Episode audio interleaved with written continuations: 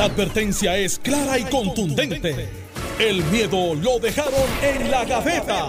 Le, estás dando play al podcast de Sin, miedo, de Noti1630. Muy buenos días, damos comienzo a Sin Miedo. Yo soy Jerry Rodríguez y hoy estoy aquí en sustitución de Alex Delgado. Como todos los días me acompaña el exgobernador Alejandro García Padilla. Buenos días. Encantado de estar aquí contigo, con Carmelo y con todo el país que nos sintoniza Y hasta ahora. el senador Carmelo Ríos. Buenos días. Saludos a ti, Jerry, saludos a Alejandro y a Alex, que parece que salió a correr hoy y no regresó a la casa. Eso se le pasa por estar corriendo con mascarilla.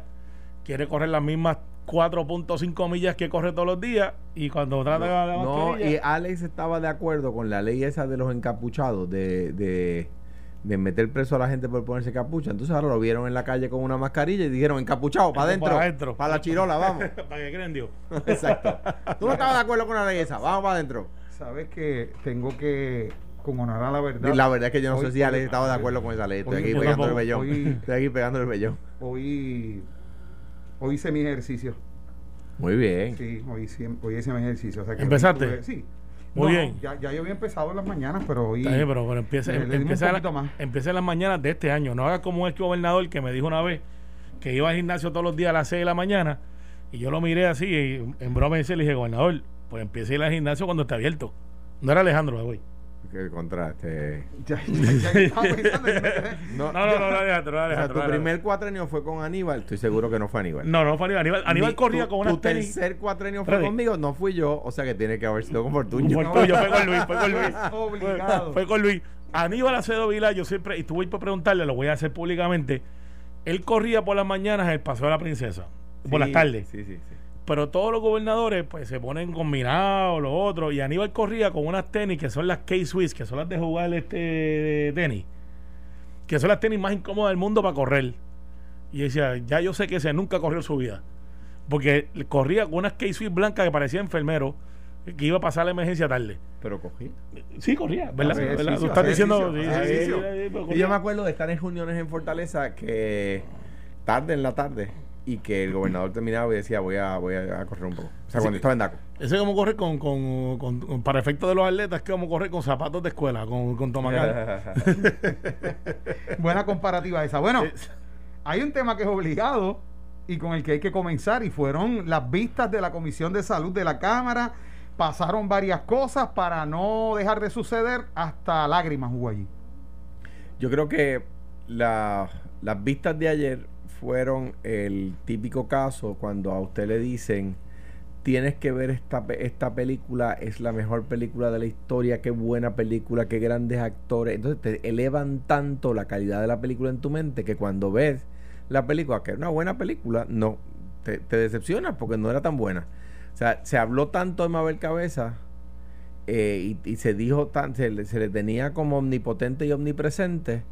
Y ayer las vistas de, eh, no dijeron todo lo que la gente esperaba. ¿Por qué? Porque se creó una expectativa demasiado alta sobre la persona de esta señora, a quien yo no recuerdo conocer personalmente. Y ayer no me pude ayudar para saber si la conozco personalmente, porque tenía mascarilla puesta. Este, o sea que, que ¿Expectativas en qué sentido, gobernador? bueno, en cuanto a quién dio la instrucción, o sea, eh, más de un mes después de la compra fatula esa, nadie puede decir quién dio la instrucción de comprar. Nadie.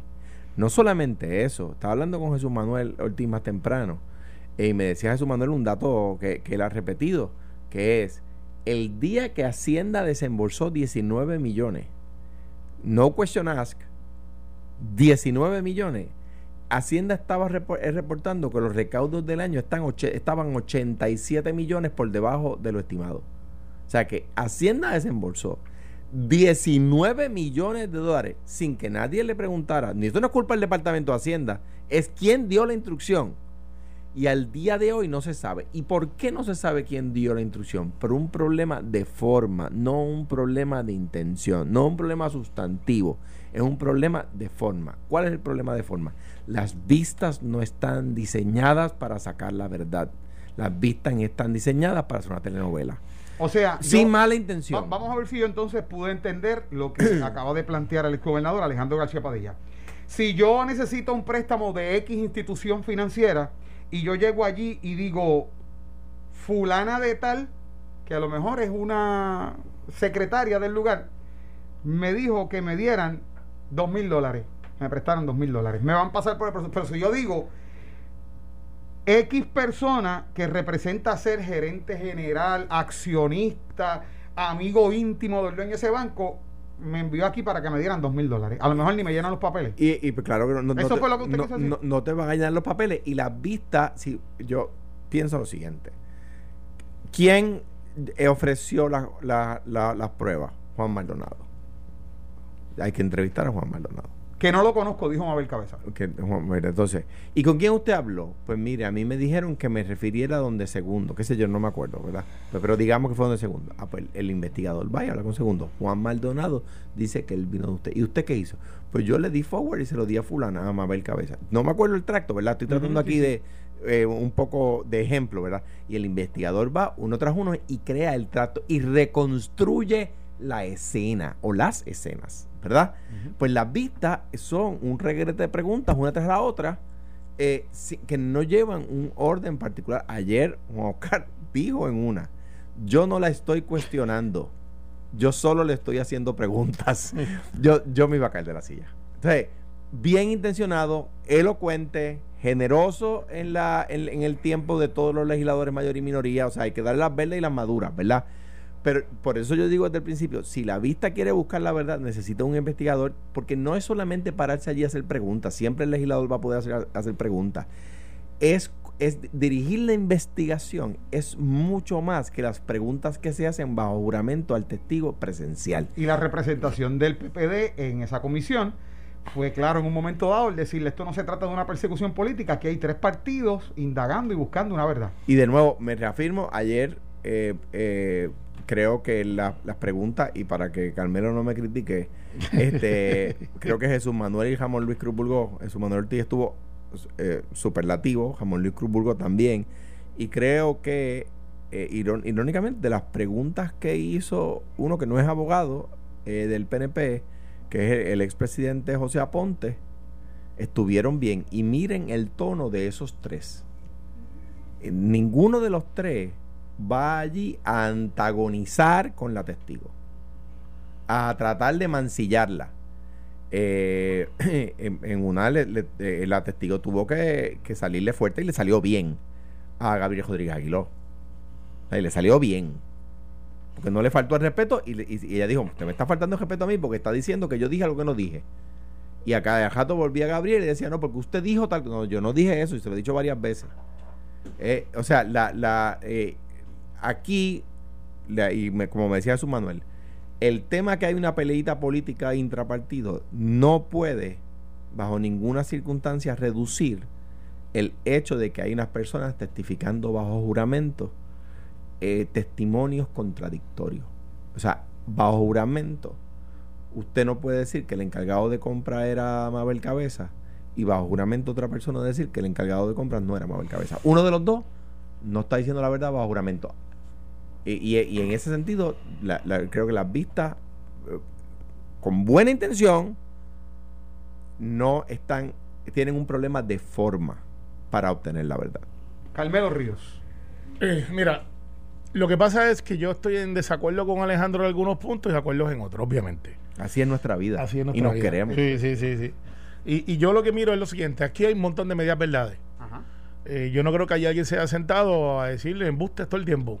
Pero ciertamente hay un acuerdo y, parecería hasta un pacto en las estratas más altas de decir todo y decir nada para que no ocurra nada, porque ciertamente hay un defecto de forma en el momento de llevar la investigación.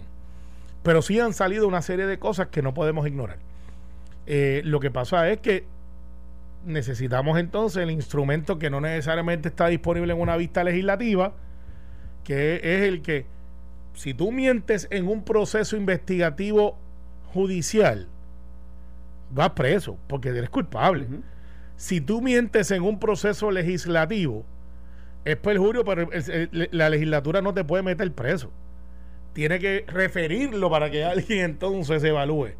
Por lo tanto, por más estricto que uno trate de ser, por diseño, la investigación legislativa no tiene la repercusión de que el abogado se sienta al lado tuyo y te dice, Jerry, si tú no dices la verdad y el del lado de ella está cooperando, te vas a ir preso tú. Ujú. Acá es, si tú le mientes a la legislatura, en este caso a Juan Oscar en la Comisión de Salud, te va un referido y allá pues están los que dicen que la investigación está dañada porque no esto, lo otro. Y esto es sencillo, yo creo que Alejandro tiene razón, donde él dice que hay que reconstruir la escena. Pero la escena es esta. Una emergencia. Una compañía que no se dedicaba a esto, de momento, de la noche a la mañana, compitiendo con compañías que se dedicaban a esto, con laboratorios, con personas que distribuyen personal, este, efectos médicos, eh, con un sinnúmero de brokers que, que, tienen capacidad y experiencia trayendo efectos médicos, todos compitiendo a la vez. Una compañía que se le compraron 200 mil pruebas y que no se le adelantó un peso al mismo tiempo. Y de momento viene este por la esquina afuera como el caballo del hipódromo hmm. que va corriendo hmm. y al final por la curva afuera viene la última carrera y ¡boom! Llegó y ganó photo finish pero se ganó un premio de 19 millones de pesos de adelanto, que era menos de lo que valía la prueba en su totalidad. ¿Cómo esa persona corrió por la parte de afuera y llegó en los estratas más altas? Porque, dos. ¿Quién es esa persona? ¿Quién es esa persona? ¿Quién es? Y dos, el gran equipo de comunicaciones de la mansión que Bolívar Rafilmo es el mejor equipo de comunicaciones que ha tenido la historia política. Donald Trump los está buscando. todos me dicen que viven en el, distrito tuyo. Lo sé, lo sé. Dos de ellas las conozco. Y son, PNP. Son, eh, bueno, yo aspiro. faltaba más que no se quedaran con los tuyos. Creo que están bien contentas contigo. No, no, y el pueblo de Puerto Rico está más contento con ella.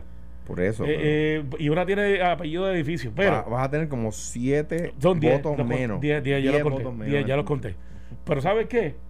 Pero si ellas hicieran su trabajo, tuviéramos el PNP 100 mil votos más. Porque mira lo que pasa. Tenían que decir la verdad. Fortaleza sabía de ese contrato. Sí. Eso salió ahí, sí. Por más que digan que no, lo otro, que el otro dice que no estaba, que, lo, que yo no estuve presente. Claro que sabían. ¿Por qué tenían que saberlo? Porque era el hecho número uno en ese momento. La propia gobernadora se sentó y, pero, pero se paró y dijo, estamos bregando con la compañía. Eso no hace ilegal que la gobernadora lo sepa, que lo sepa Lilian, que lo sepa Pavón, que lo sepa. No lo es. Porque una cosa es que tú lo sepas, otra cosa es que tú lo promuevas. O sea, yo estoy convencido que la gobernadora no se paró allí y dijo, este, dale los 19 millones de pesos a Juan Maldonado. Por lo menos no hay ni una pizca evidencia sobre eso. Que está citado.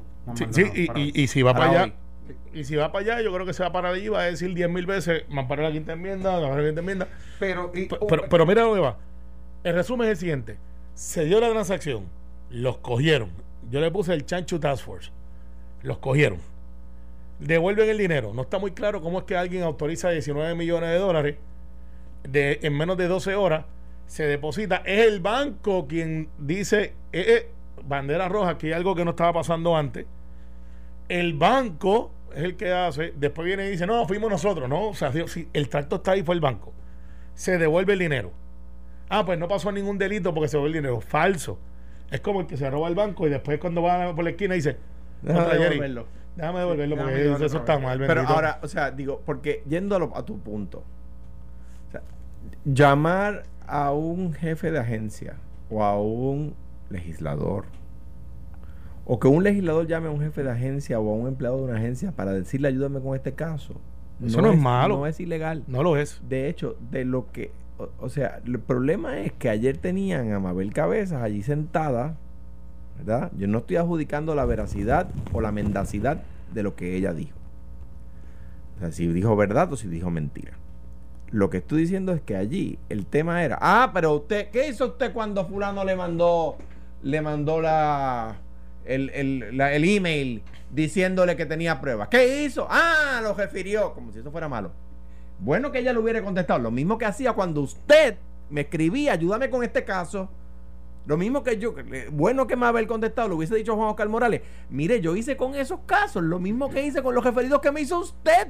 Está bien, y, eso es un, ¿Por qué?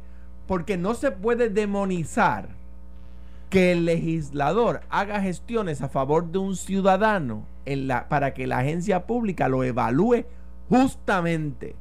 Lo que no puede pasar es que porque venga referido de un legislador popular PNP independentista, la, la eh, agencia lo evalúe en, privilegios sobre los demás que llegan por otros canales. ¿Y tras cuál delito está la comisión? Pues, eso es que- es que, es que, es que Bueno, no hasta, ahora, hasta ahora tienen perjurio por lo menos Sí, de pero- 4 o 5, pero, pero- ¿de quién? ajá. Pero perjurio. ¿De quién? ¿Y en la gestión? O sea, ¿Y en yo no gestión? puedo hacer unas vistas públicas a ver quién se perjura. Yo hago unas vistas públicas para descubrir la verdad sobre un hecho. Claro, pero aquí vamos el hecho. Aquí, aquí va el hecho.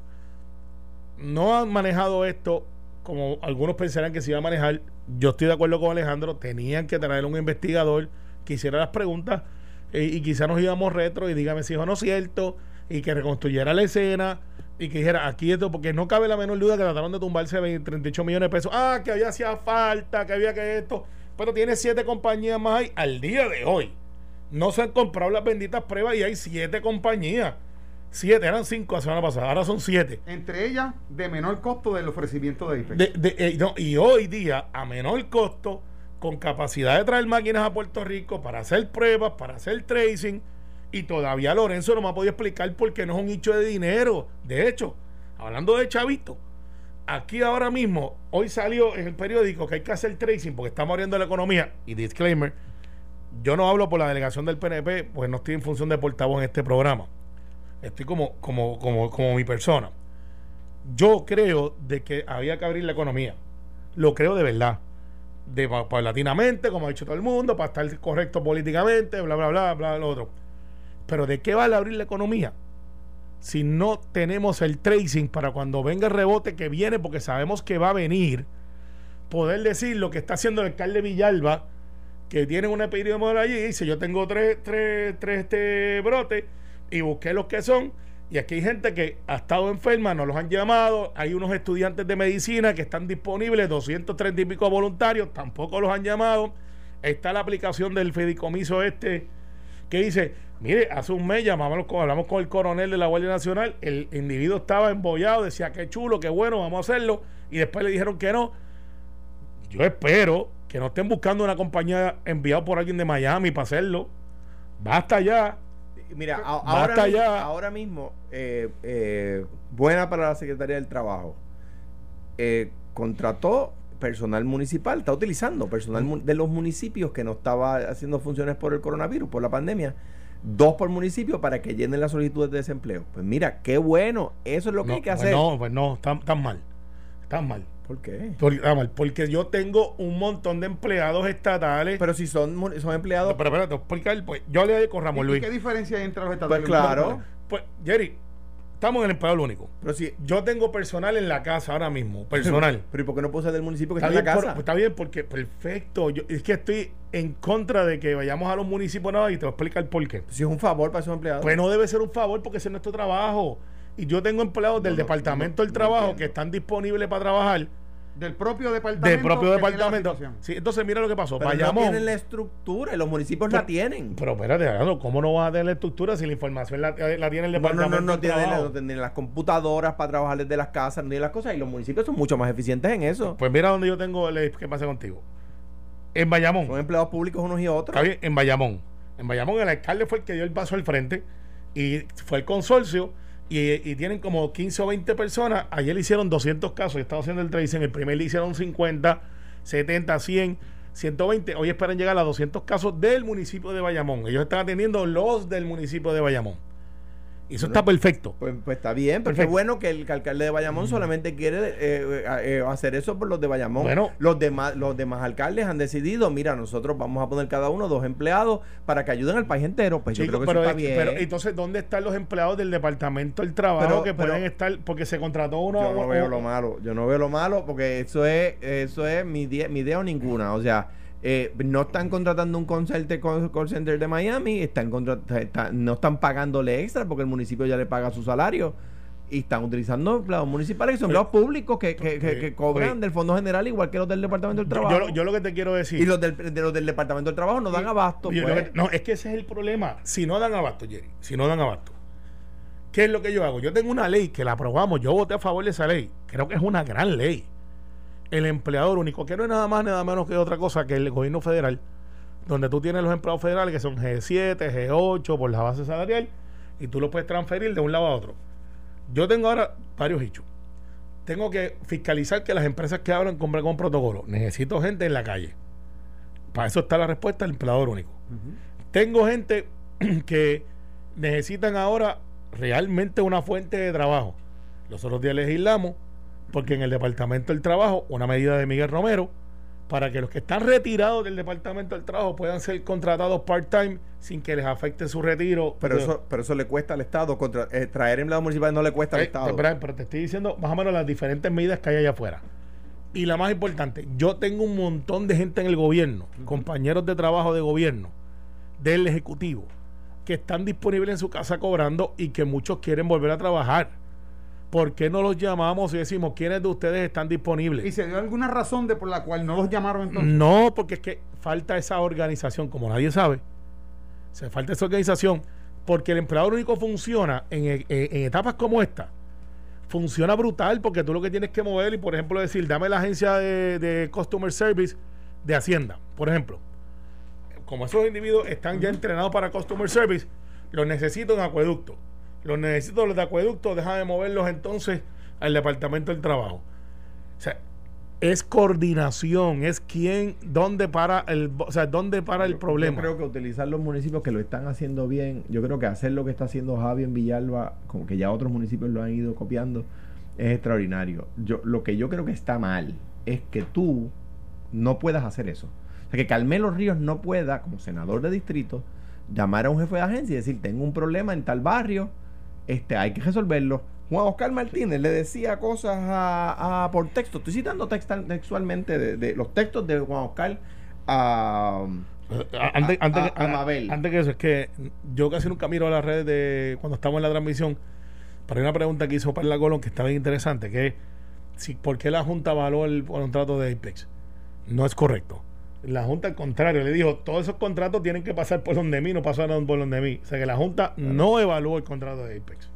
Este, mira, eh, bien brevemente. Please, ayúdame con esta gente. Gusto Café en el Matadero. Mensaje de Juan Oscar a Mabel Cabeza. Saludos, te refiero a este resumen para ver si es posible que pueda ser considerado para plazas eh, de asistencias médicas. Eso es un mensaje Juan Oscar a Mabel Cabeza. Saludos, esto es cierto sobre un caso ahí particular. Le contesta Mabel Cabezas en otro momento. Mira, tengo aquí una plaza este de eh, necesito inspector para cannabis para el, para el muchacho que me dijo por si le interesa 10 pesos la hora y Juan Oscar le dice qué preparación debe tener este otro te otro le refiero saludos eso está mal no No, yo creo que no. no no está mal Son no, mensajes entre ellos. y, y no solamente son mensajes entre ellos, que un legislador no puede llamar a un jefe de a un jefe de agencia o a un subalterno de un jefe de agencia para decirle, mira, este eh, te- hay este problema, ¿me puedes ayudar a solucionarlo? Ahí para una para la HIP, bueno, yo no sé, Juan Oscar es el representante del precinto 3 y estaba llamándole para que para que resolviera de la, un, un problema de la Junta de Inscripción Permanente de Rincón. Es un tema político político que no tenía que ver con su distrito. Pero está mal, es ilegal. No. No, es ilegal. Pero mira lo que yo digo. Ahora, mucho menos para concluir. Mucho menos. Y aquí es que viene una cosa que yo no, no puedo Vamos estar de acuerdo con la censura a que de Fortaleza llamen a los jefes de agencia y le den órdenes. Y que lo que dijo Mabel Cabezas ayer, que es totalmente cierto, es que su jefa era la gobernadora, no era la secretaria Quiñones del Hongo. El je- el- la jefa inmediata, la supervisora inmediata podría ser el secretario. Pero de los empleados por ahí para abajo, el jefe del ejecutivo es el gobernador de Sí, Puerto pero Rico. lo que trató de plantear Juan Punto y Oscar a su manera es que había una, una, una- un chain of command que era a quien tú tienes que reportarte y que lo obviaron. Sí, claro, no, pero si el change of command, el, el, el, que el inmediato dice A y el, y el superior dice B, es B. Vamos a la pausa. Estás escuchando el podcast de Sin, miedo, de Noti1630. Bueno, y estamos de regreso en Sin Miedo. Yo soy Jerry Rodríguez. Estoy en compañía del senador Carmelo Ríos y del gobernador Alejandro García Padilla, que salió un momentito. Eh, Está está en el parking, está la gente 0001. uf, ya, Ahí, ya- trayendo la información. ya tú, ya tú sabes, ya, Eh, eh, ya eh. mismo se reintegra. Bueno, pero tengo una información, pero muy, muy importante para los pequeños y medianos negocios que empezaron a operar o están por comenzar.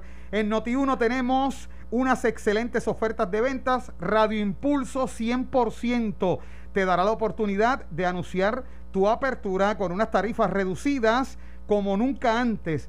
Para que te informes, a nuestros oyentes eh, los servicios que ofrecemos, los horarios, números de teléfono, entre otras cosas, llámenos al 4740630, 4740630 para que uno de nuestros ejecutivos de ventas te orienten sobre las ofertas que tenemos en Noti1 para ayudar a impulsar tu negocio. 474-0630, 474-0630 o escríbenos a radioimpulso arroba unoradio.com, radioimpulso arroba unoradio.com, eso es lo que hay, radioimpulso, para que usted pueda ahí comenzar Bueno, a pues mira, hablábamos del tracing. Y, y- y Es eso muy importante. Es muy importante. Entonces seguimos diciendo que es importante. Todo el mundo dice que es importante. ¿Dónde Pero- están las benditas pruebas? Porque si no es un hecho de chavito, ¿dónde está? ¿Sabes? No, yo no sé si es que yo estoy eh, pensando en otra cosa. Porque, vuelvo y repito, cuando venga el rebote, que va a venir, y eso no quiere decir que, tengamos que revisar la medida de que vayamos abriendo la economía poco a poco, no. Es que eso va a pasar ahora, va a pasar dentro de una semana, o va a pasar dentro de tres, o va a pasar dentro de cuatro. Porque es normal. Y yo creo que depende de nosotros los ciudadanos el que nos cuidemos. O sea, no, no puede ser solamente que, que haya una medicina mágica del gobierno y ya. Pero tenemos que tener la herramienta porque estamos dando palos a ciega.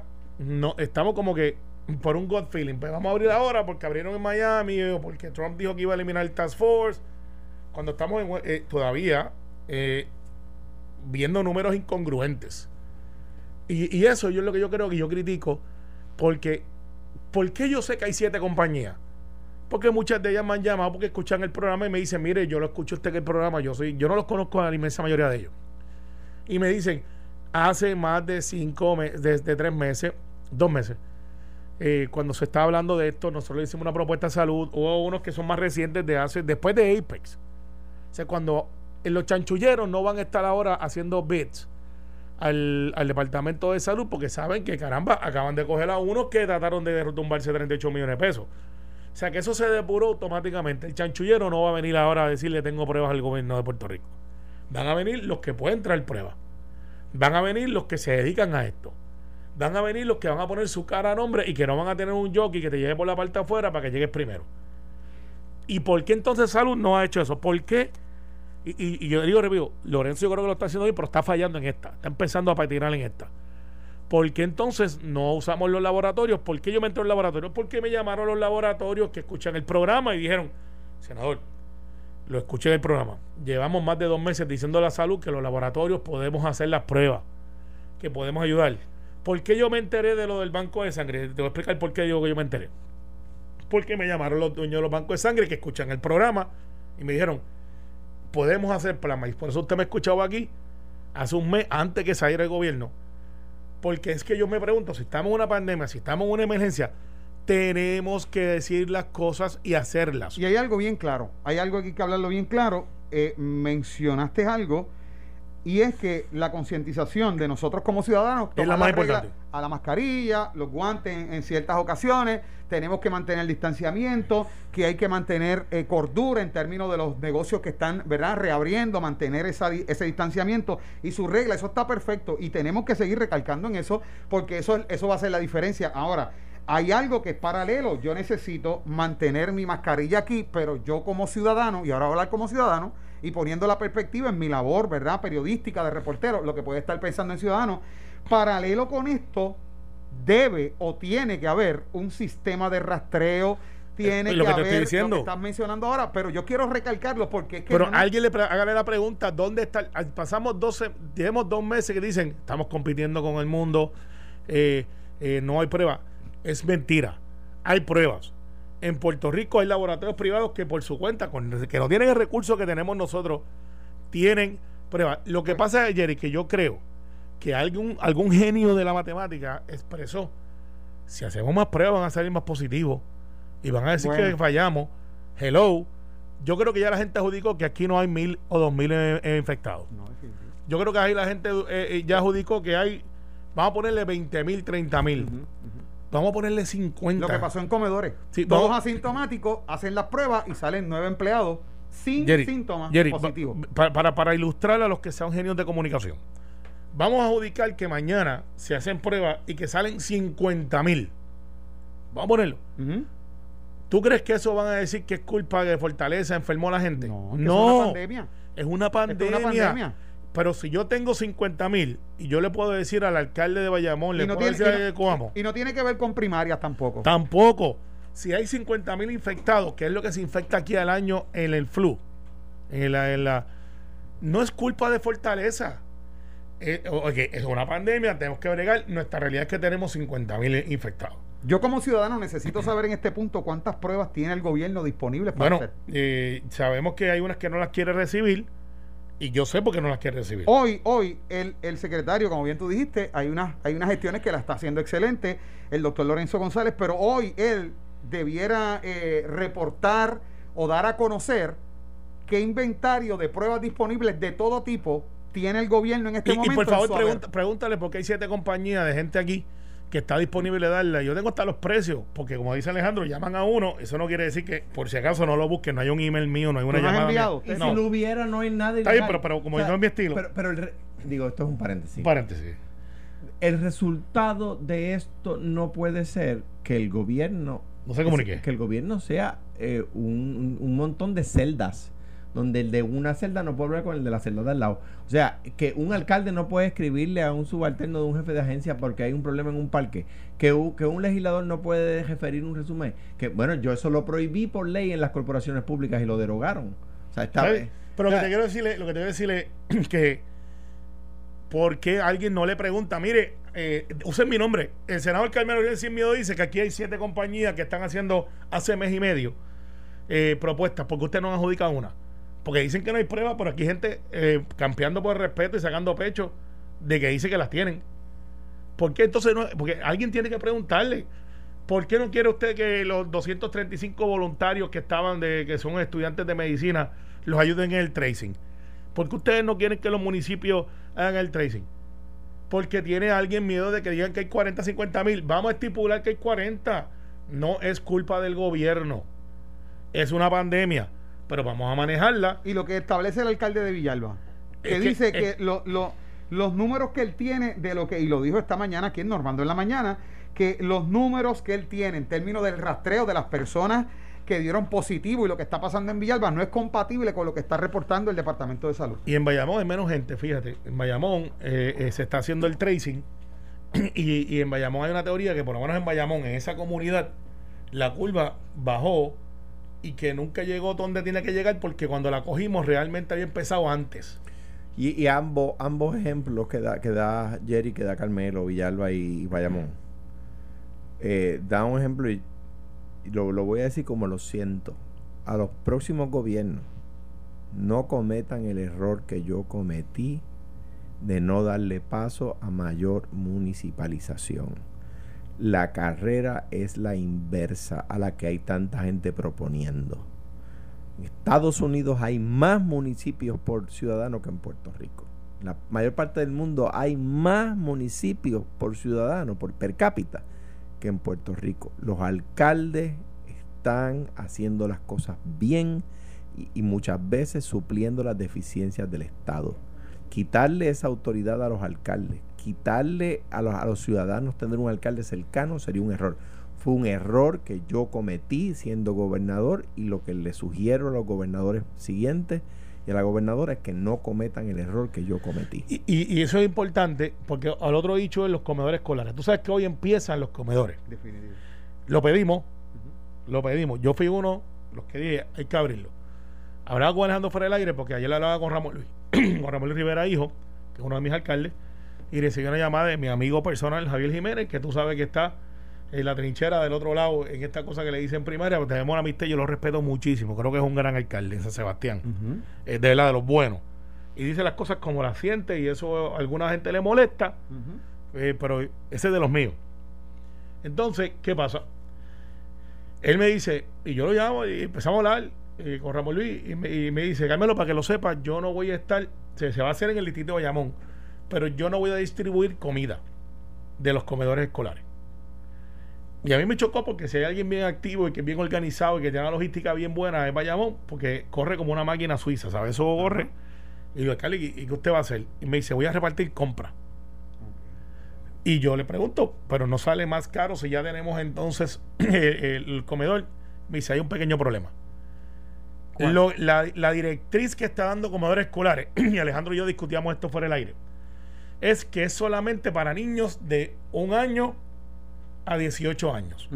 Entonces, mírate este escenario. Yo llego, buenos días, señora Jerry, ¿cómo tú estás? Bien, porque lo más seguro te conozco. Porque son los líderes, los líderes que están El allí. del creo que- área, claro. Del área.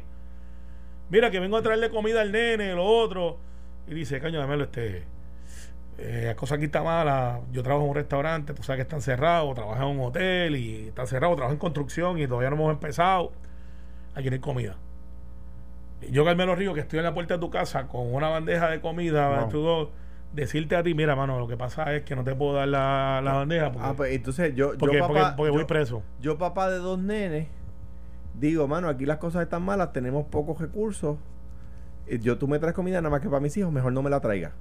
Oye. No, pero lo que te quiero decir es el pues, problema que trae. Oye, mano, te agradezco porque yo me quito la comida de la boca para dársela a mis hijos. Está bien, pero Pues esa persona va a decirte, ¿qué va a hacer esa persona? Te va a besar los pies y va, le va a besar los pies al alcalde y le va a decir, no. mire, gracias por traerle comida. Yo no sé si el alcalde está correcto. ¿Por qué? Le pregunté y, y me, y me enseñaron los documentos que. Y, No, y es pues, que. yo- Déjame fundamentarme. Está bien, pero vamos a pedir Después la. de ti, después de ti. no. Vamos a pedir la comodora escolar, Jerry. Pues aquí estamos donde no va, o sea, estamos en Noti 1. Comida para todo el mundo. Que pregúntele a la directora de comodores escolares si esa es la norma, porque si es así, Es por eso es que muchos alcaldes están diciendo, ¿cómo yo voy a ir? ¿Con qué cara? ¿Con qué corazón? Yo no le voy a dar comida a todo el mundo que le hace falta, después de todo la estamos regalando. Esa es la norma, pero la, la, la regla general está hecha por las excepciones. Por, ¿Y por qué creo, verdad? Yo no he hablado con, con el alcalde de- sobre ese tema y tú sí, ahí tiene una fuente buena, ¿verdad?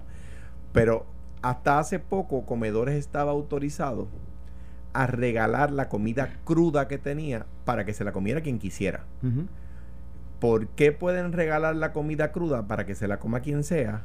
Y no pueden regalar la comida cocida para que se la coma quien sea. yo, O sea, yo estoy de acuerdo contigo. me parece a mí que el alcalde Para no tiene razón.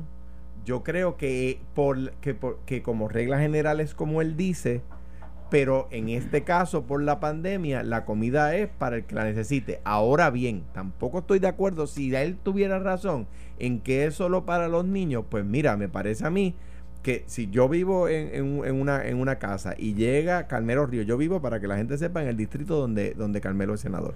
y y yo obviamente llegué- se mudó para donde están los buenos, no. Y no, y si va a ir para otro lado. Y, llega, y, todos los días que puedo me voy para Cuamo. Todos los días que puedo me voy para Cuamo. Pero, pero, pero, pero dicho eso, y, y en mi caso hubiera ne- necesidad, y por la gloria de Dios, po- podemos, ¿verdad?, Eh, eh, compartir eh, eh, con la, con la gente. Pero si no hubiera que comer, yo tengo tres hijos, de 18 años o menos los tres. Eh, y llega Carmelo y dice, tengo comida pa- para los tres nenes. Mano, yo le voy a dar, la- le voy a dar un abrazo llorando de agradecimiento. Está Nando, pero. O sea, eh, no eh, puede, no puede, esa no puede ser la razón que da el alcalde no, no, para no, para no, dar lo, lo que pasa es que no es costo efectivo yo ir a una casa es y que darle a no uno, no, puede medirse por costo efectividad. está bien. Esto es hambre. No, pero chico, pero ahí es que vamos, ahí es que vamos. Es que yo estoy de acuerdo con él, no porque sea un alcalde de mi distrito, yo estaba en desacuerdo con muchos alcaldes de mi distrito por cosas que hace. Es porque si esa es la norma que está poniendo comedores escolares, que es de 1 a 18, cuando yo creo que la norma debe ser, tú le regalaste 327 mil libras de comida sin preparar a entidades sin fines de lucro, aplauso, please, y de momento me dices, pero si la produzco yo y, la, y te la doy en una bandeja, literalmente no una bandeja de, de comedores, pero te la empaco, es de 1 a 18 porque esa es la norma, hay algo mal en el sistema. Después vamos ahora al próximo queja. Eh, Javier Jiménez. Javier Jiménez dice, yo no tengo el personal para hacer eso. Comedores escolares y parte de educación tiene 40 mil. Y yo dije, uh, eso como que está fuerte. Me dice, y lo llamo, y hablamos, hablamos de otras cosas y nos pegamos bellones de lado y lado para esta cuestión de, de- lo que hacemos. Y, y, yo le, le digo, Javier, le dice, mira, Carmelo, yo no tengo la logística, yo tengo unos barrios en San Sebastián que me quedan a hora y media allá arriba y tengo un montón de personal de comedores escolares que están aquí, que están disponibles y no los usan. Pero me dijeron algo que es importante. Jerry, ¿quiénes son los que tienen las direcciones de donde viven los niños del Departamento de Educación? Bueno, supone que sea en la escuela. Sí. ¿Y, ¿Y cómo llegan a esos nenes a las escuelas? Viste, me estoy En guiando la a Juan Oscar. transportación, lo- lo- los transportistas. Transportistas. Ujú. Privado, Y- priva- privatizó, privado. Sí, sí, hay que voy, hay By que voy. aquí está el precio de la privatización de No, los CDT. Estamos espérate, chavados. espérate, Pero, espérate. pero deben tener, deben pero tener no, listado. No, no hables de Iowa, que estamos en San Juan. Cortesía de la privatización de los CDT mira. a, cre- a, a- a precio de pescado a bombao. Pero yo traje la camisa de los 80 ayer y tú estás hablando de ese tema hoy. Hoy estoy. A veces yo traigo los temas de los 90. Está bien, por eso.